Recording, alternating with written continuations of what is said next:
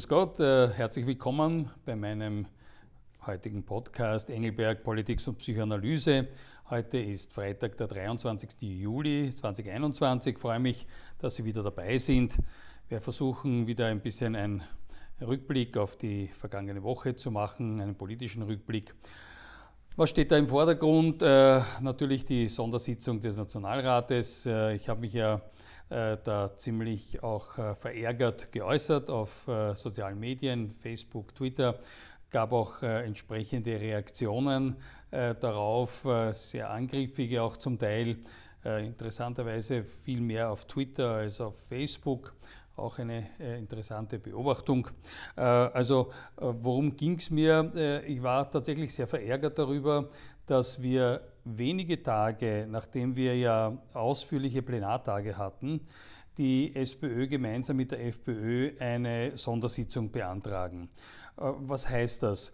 Äh, eine Sondersitzung ist ja eigentlich ein Instrument in einer besonderen äh, sagen, Notlage oder in einer besonders wichtigen Situation, den Nationalrat einzuberufen, auch in der ja verfassungsmäßig ähm, vorgesehenen Urlaubspause.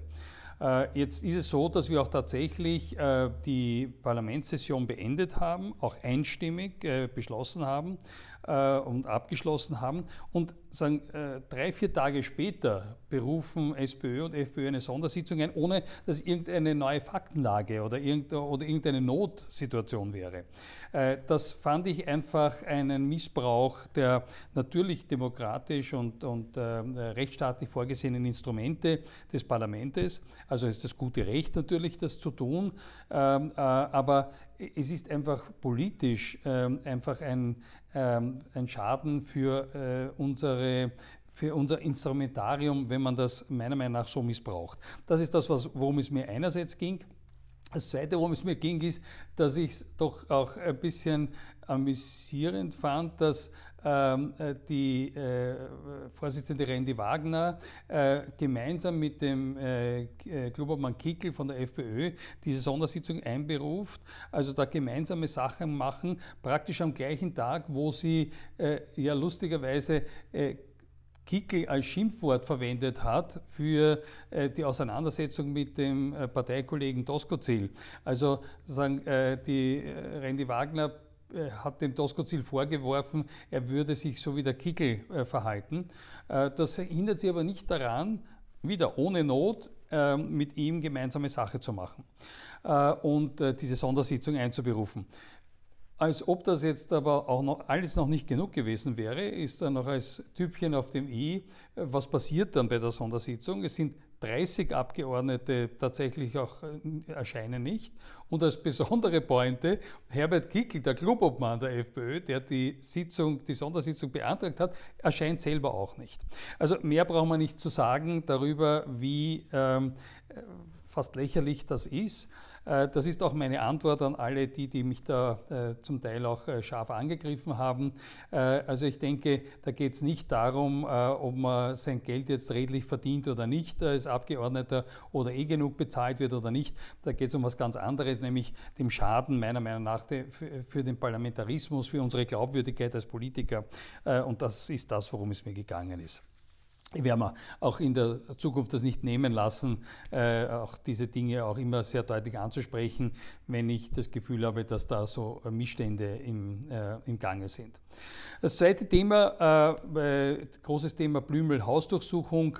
Äh, da haben wir ja die doch sehr erfreuliche und sehr bemerkenswerte äh, jetzt äh, das, oder das Ergebnis, dass die Auswertung alle der Beschlag, aller beschlagnahmter Geräte, Datenträger, was auch immer, es waren ja insgesamt zehn Stück, Laptop, USB-Sticks, alles Mögliche, die da beschlagnahmt wurden, wurden also jetzt sehr aufwendig, offensichtlich über mehrere Wochen, Monate ja untersucht und da wurde also jetzt bekannt gegeben, dass das völlig ergebnislos geblieben ist. Das ist natürlich sehr erfreulich, aber es stellen sich natürlich jetzt schon einige Fragen, also für mich jedenfalls. Nämlich die erste ist, wie dringend war also der Verdacht äh, gegenüber Gernot Blümel, dass bei einem amtierenden Bundesminister, zum ersten Mal in der Zweiten Republik übrigens, eine Hausdurchsuchung gemacht werden musste. Da frage ich mich schon, wer war der Richter, der so einen dringenden Anfangsverdacht gesehen hat, dass man eben eine Hausdurchsuchung, das ja schon eines der schärfsten Mittel der Justiz ist, ähm, äh, zu veranlassen, äh, noch einmal bei einem amtierenden äh, Minister. Äh, das Zweite ist, also wer hat das jetzt wirklich genau veranlasst, mit welchen Beweggründen? Ich finde, diese Fragen muss man stellen dürfen. Das Dritte ist, äh, was ist jetzt mit dem angerichteten Image-Schaden auch für Gernot Blümel?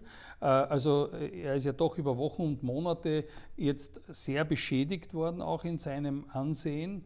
Und wie immer stellt sich dann die Frage, wenn sich dann also jetzt doch die Unschuld herausstellt, äh, wer äh, steht eigentlich für diesen Schaden jetzt gerade? Wie macht man den wieder gut?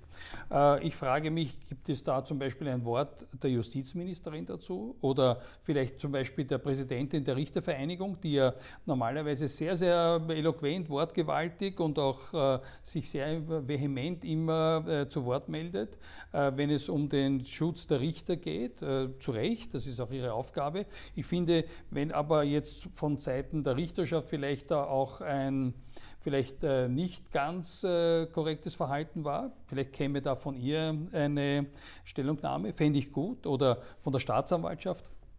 Also jedenfalls würde ich mir da was erwarten. Ich glaube, es wäre auch gut für das Ansehen der Justiz. Äh, ich muss auch sagen, es war für mich auch wirklich schmerzhaft mitzuverfolgen, wie nahe es Gernot Blümel gegangen ist, diese Sache verständlicherweise nahegehen musste. Also alles andere wäre eigentlich unnatürlich gewesen.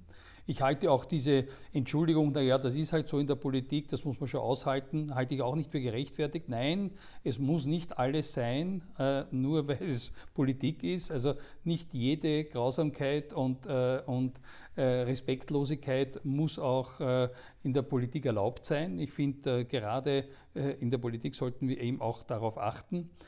Ähm, also ich empfand das alles als eine ziemliche Gemeinheit. Ich sage das in aller Deutlichkeit und äh, ich glaube, dass es äh, auch wichtig wäre, eben für die Justiz, für die Medien, auch für die Opposition sogar, ja, äh, das zu reflektieren, wie das da abgelaufen ist. Es kann morgen jeden von uns auch treffen. Also ich würde meinen, wir sollten da wirklich die Lehren auch daraus ziehen. Jedenfalls ist es so, dass es mich natürlich für Gernot Blümel persönlich freut, äh, dass er da auch wirklich jetzt äh, von, sagen, äh, von einer Schuld freigesprochen wurde. Für Gernot Blümel es mich freut, den ich persönlich wirklich sehr schätze und dessen Integrität ich wirklich nie in Zweifel gezogen hätte. Also die stand für mich immer außer Zweifel und umso mehr freut es mich. Als Schlusssatz noch einmal äh, mein fast schon Ceterum Censeo, äh, dass es einmal mehr dass der Beweis dafür ist, dass unbedingt eine Entjustifizierung der Politik und eine Entpolitisierung der Justiz nötig ist. Jetzt umso mehr. Äh, letzter Punkt noch, die fürchterliche Flutkatastrophe äh, in Deutschland, aber natürlich auch in Österreich. Sehr, sehr schrecklich, schreckliche Bilder, sehr tragisch. Äh, freut mich, dass die Regierung, Bundesregierung da sehr schnell darauf reagiert hat mit Hilfspaketen und so weiter. Äh, ich denke, ist auch gut so. Also letztlich äh, könnte man ja fast sagen, also wenn nicht für solche Fälle, wofür ist dann Steuergeld sonst äh, sozusagen gerechtfertigt, äh, dass man das dafür verwendet. Ähm, also da ist es wirklich wichtig, dass schnell und, und äh, gut geholfen wird.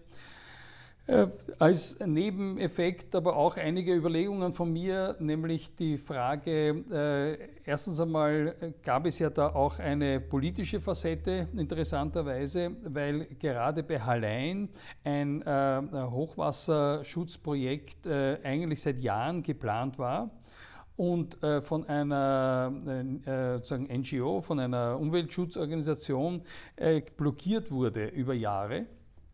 Und äh, nachdem erst alle äh, Einwände abgewiesen wurden, äh, konnte erst dieses Jahr begonnen werden, an diesem Hochwasserschutz zu arbeiten, der eben jetzt leider zu spät kam.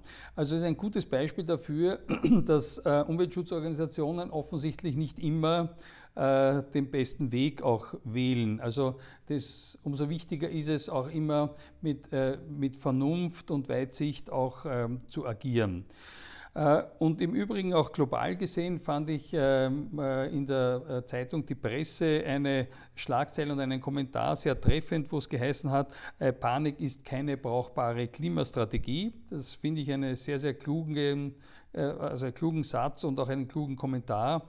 Äh, wo, wo, auch äh, es geheißen hat, kein seriöser Wissenschaftler wird sich dazu versteigen, versteigen, einzelne Wetterereignisse direkt mit dem Klima zu verknüpfen, schon gar nicht in Sachen Hochwasser. Ich glaube, das ist eine sehr, sehr kluge Aussage. Äh, es ist sicher Panik und Schnellschüsse sind keine guten Ratgeber. Ich glaube, dass wir alle ein äh, schon starkes Bewusstsein für die Klimakrise haben. Äh, das hat aber jetzt einmal mit dieser Hochwasserkatastrophe nichts zu tun. Äh, das, was äh, jedenfalls äh, notwendig ist, dass wir weiterhin unser Möglichstes auch als Europäische Union tun, um vor allem China und die Vereinigten Staaten dazu zu bringen, äh, mehr für den Klimaschutz zu tun. Äh, das wäre definitiv ein, äh, zur Zehner- oder Hundertsten Potenz ein wirksameres Mittel im Kampf gegen den Klimawandel, als wenn wir jetzt irgendwelchen Aktionismus im, im, im Kleinen in Österreich machen. Zum Schluss, wie immer, ein, äh, der Versuch eines erfreulichen Ausblicks. Ich äh, habe das Gefühl, es könnte jetzt doch ein paar ruhige Tage auf uns zukommen, auch politisch. Es tut uns allen gut. Also in der ganzen Gesellschaft. Äh, es tut uns Politikern auch gut, auch den äh, Politikern der Opposition. Ich glaube, wir brauchen alle jetzt einmal auch ein paar Tage, äh, um mit den Emotionen auch ein bisschen runterzukommen und auch die Gedanken auch wieder zu sortieren. In dem Sinne wünsche ich auch Ihnen hoffentlich schöne Urlaubstage und werde mich auch in dieser Zeit äh, vielleicht auch nur dann melden, vielleicht auch nur 14-tägig, äh, wenn es irgendwelche spannenden Themen gibt. In der Zwischenzeit äh, vielen Dank für Ihre Aufmerksamkeit, freue mich, dass Sie wieder dabei waren und freue mich auch, wenn Sie das nächste Mal wieder dabei sind. Alles Liebe, Wiedersehen.